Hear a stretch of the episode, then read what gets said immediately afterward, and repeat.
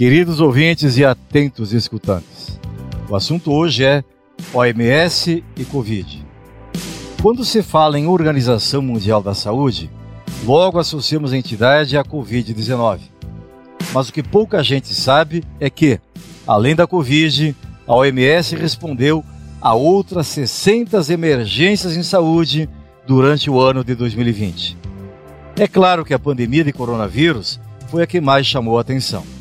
No entanto, outras situações graves foram atendidas ao redor do mundo. A entidade atendeu até agora a epidemia de ebola na República Democrática do Congo e os incêndios em campos de refugiados na Grécia. Pessoas de várias partes do mundo foram auxiliadas. Doenças conhecidas dos brasileiros, como chikungunya e febre amarela, foram responsáveis por acender o alerta internacional ao surgirem no Chad, no Togo e no Gabão. A epidemia de sarampo em vários países também exigiu esforços da Agência Internacional de Promoção à Saúde. Ao pesquisar o site da OMS, outros surtos listados são os dos vírus Maiaro, Urupuche e da febre amarela, na Guiana Francesa, MERS na Arábia Saudita, Emirados Árabes Unidos e Catar dengue no Chile, Guiana Francesa, Guadalupe, Martinica, San Martín e San Barthélemy. Até o Brasil aparece na lista, com o surto de H1N2, uma variante do vírus influenza. Mas há notícias positivas.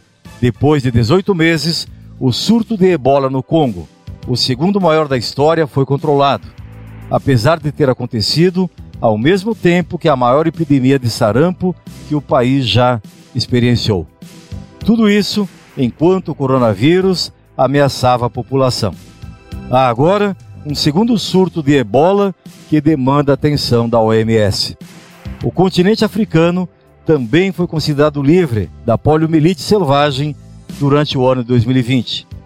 Atenta aos problemas de saúde no mundo, a OMS elogiou o esforço internacional contra a Covid-19.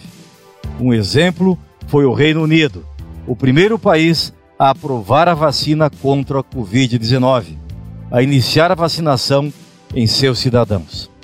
O país mostrou que possui uma infraestrutura robusta de resposta às emergências de saúde e conseguiu agir rapidamente para controlar a pandemia da Covid-19 direto do Planalto Central, com Raul Canal.